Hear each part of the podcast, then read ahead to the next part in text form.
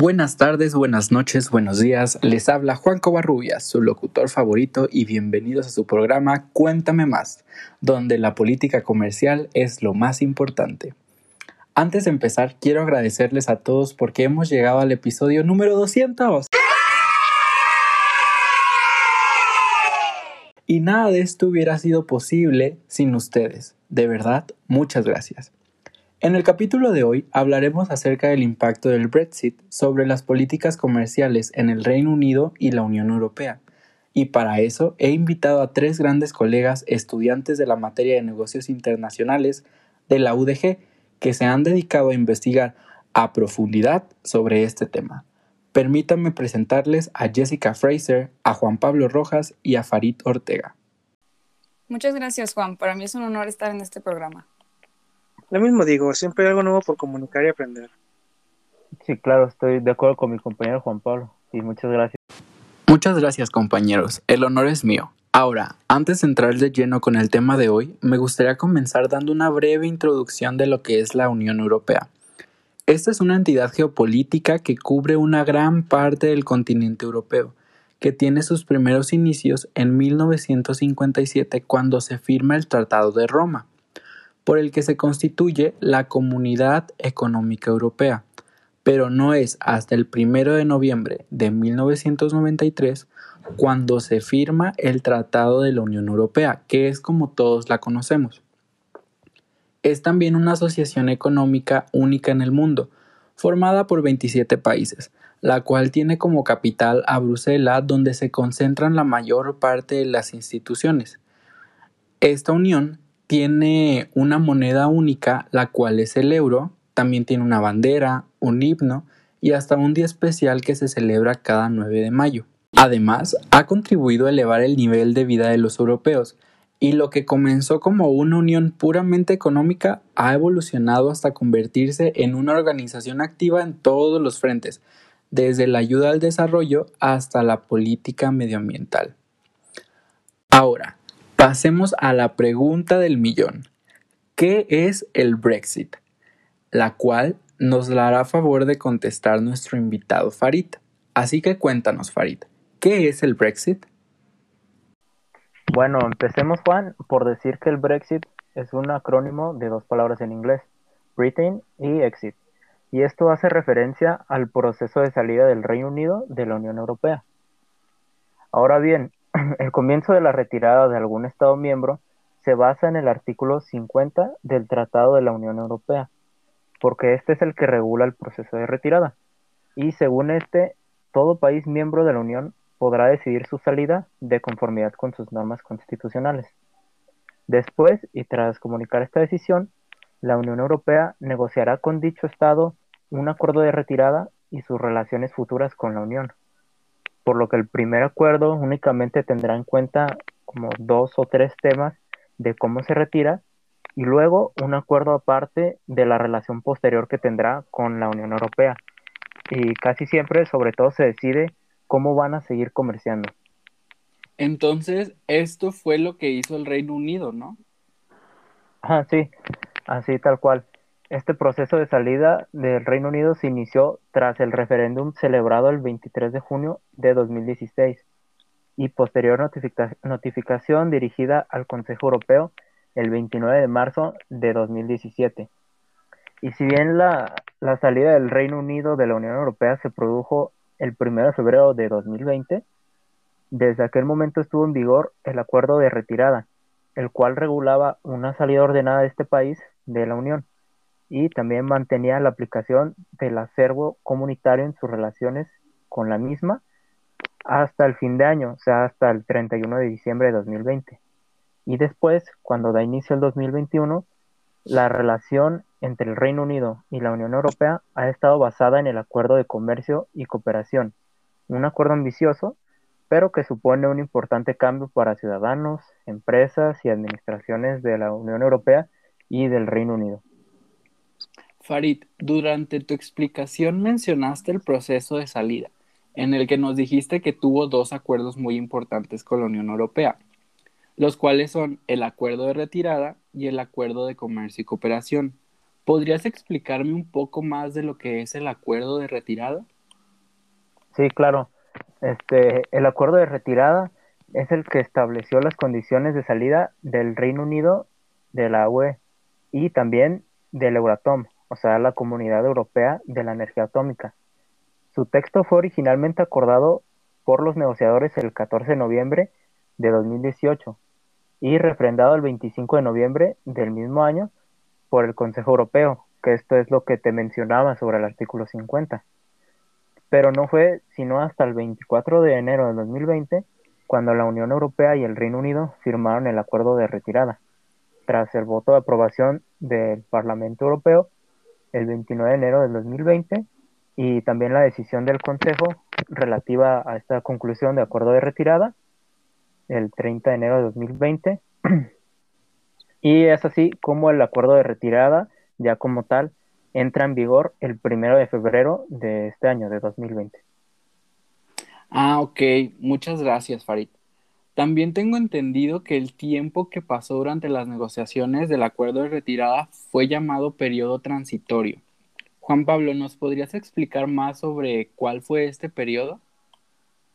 Así es, Juan, estás en lo correcto. El periodo transitorio fue una consecuencia directa del acuerdo de retirada, el cual preveía un periodo de transición hasta el 31 de diciembre del 2020, en el que el acervo de la Unión Europea seguía aplicándose en las relaciones entre esta y el Reino Unido. Durante el periodo de transición se continuó aplicando el derecho de la UE en el Reino Unido. ¿En qué consistió ese derecho o cómo fue que se mantuvieron esas relaciones?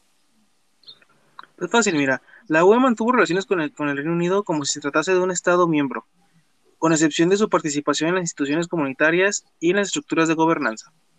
Por otro lado, durante el periodo de transitorio, se negoció y se firmó el acuerdo que rige la relación entre ambas partes desde el 1 de enero del 2021. Ah, perfecto. Con esto ya va quedando más clara la línea temporal del periodo de desarrollo del Brexit. Recapitulando, primero se firmó el acuerdo de retirada, de ahí entraron al periodo transitorio y posteriormente se pasó al último acuerdo que es el de comercio y cooperación, el cual es el que rige la relación entre ambas partes. Y para eso tenemos aquí presente a nuestra experta en el tema, Jessica Fraser, que nos explicará en qué consiste. Adelante, Jessica. Muchas gracias, Juan. Te explico que el Acuerdo de Comercio y Cooperación es un texto largo y complejo, pero a grandes rasgos se puede dividir en cuatro bloques.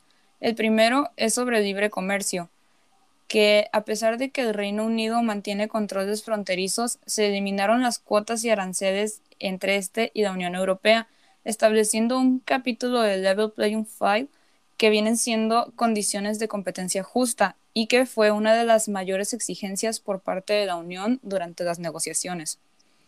El segundo establece un marco de cooperación económica, social, medioambiental y en materia de pesca. En el tercero, tenemos que regula una asociación en materia de seguridad interior basada en mecanismos existentes como Europol o Eurojust e incluye disposiciones en materia de entrega de detenidos, de lucha contra el blanqueo y contra la financiación del terrorismo. Y por último, el cuarto bloque establece un marco de gobernanza común con gobernanza sustentada en un marco institucional que cuenta con un consejo de asociación copresidido por un miembro de la Comisión Europea y por un representante del gobierno británico de, nivel ministerial, que supervisará la aplicación del acuerdo y estará asistido por comités especializados y grupos de trabajo. Muchas gracias Jessica por brindarnos esta información. Ahora, ¿nos podrían decir Juan Pablo y Jessica cuáles han sido las consecuencias del Brexit, ustedes que están investigando más a fondo sobre este tema? Claro, Juan, las consecuencias son todavía inciertas y ahora más con la crisis sanitaria mundial que acontece. Tan solo en el resultado de las votaciones del Brexit, en su momento hubo caída de libra esterlina, de la bolsa y del petróleo. Entonces, podemos decir que algunas consecuencias de la salida del Reino Unido de la Unión Europea son las restricciones en las relaciones comerciales y financieras entre ambas entidades, aunque se están actualmente trabajando procesos de en importaciones y exportaciones. También tenemos lo que son las limitaciones a la libre circulación de trabajadores europeos en territorio británico. En la actualidad existen miles de personas que, se trasladan de este país perdón, que se trasladan a este país para trabajar, lo que pone en riesgo su situación legal y laboral. Se espera que se respeten los derechos a las cotizaciones establecidas en sus contratos laborales. Asimismo está el turismo, Juan. En el turismo, Francia y España son los países más afectados porque ambos reciben a 1,5 millones de turistas británicos cada año y además un total de 600.000 viven de forma fija en ambos países. Las condiciones de acceso y de salida podrían generar una depreciación de la libra esterlina frente al euro. Wow, ¿quién esperaría que hasta en materia de turismo afectaría este movimiento?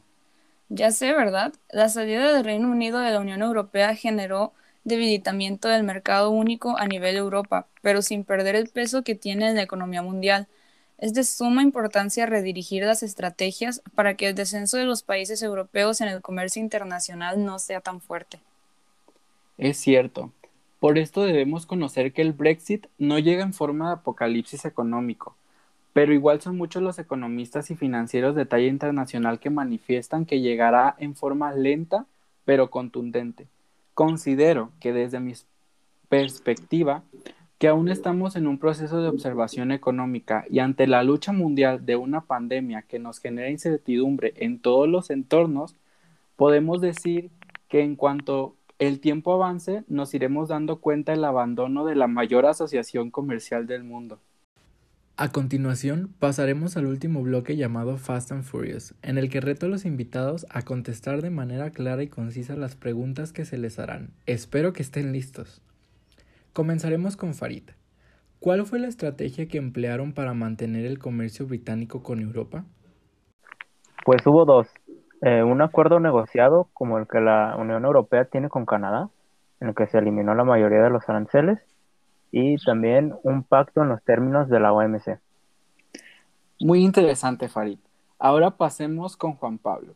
Aparte de los aranceles, ¿qué otros aspectos de las regulaciones británicas cambian después del Brexit? Ah, pues mira, hay, hay muchos otros tipos de restricciones comerciales, como las reglas en especificaciones de productos, denominaciones de origen y regulaciones para la prestación internacional de servicios y otros. Muchas gracias, Juan Pablo. Y última pregunta va para Jessica. ¿Cómo es que se resuelven las disputas comerciales entre el Reino Unido y la Unión Europea? Pues mira, el acuerdo de retirada estableció un consejo de asociación compuesto por representantes de la Unión y el Reino Unido, el cual está autorizado para administrar el acuerdo, resolver disputas mediante la negociación y modificar ciertas partes de este en caso de que sea necesario. Muchas gracias, Jessica. Bueno, pues con esto damos finalización a este podcast. Agradezco mucho su participación, compañeros. No, nada que agradecer, Juan. Ah, gracias a ti por invitarnos, Juan. Me despido, no sin antes recordarles que todos los miércoles tenemos un episodio nuevo. Muchas gracias por escucharnos, cuídense mucho, tomen agua y ayuden a un perrito de la calle cuando lo necesite. Hasta luego.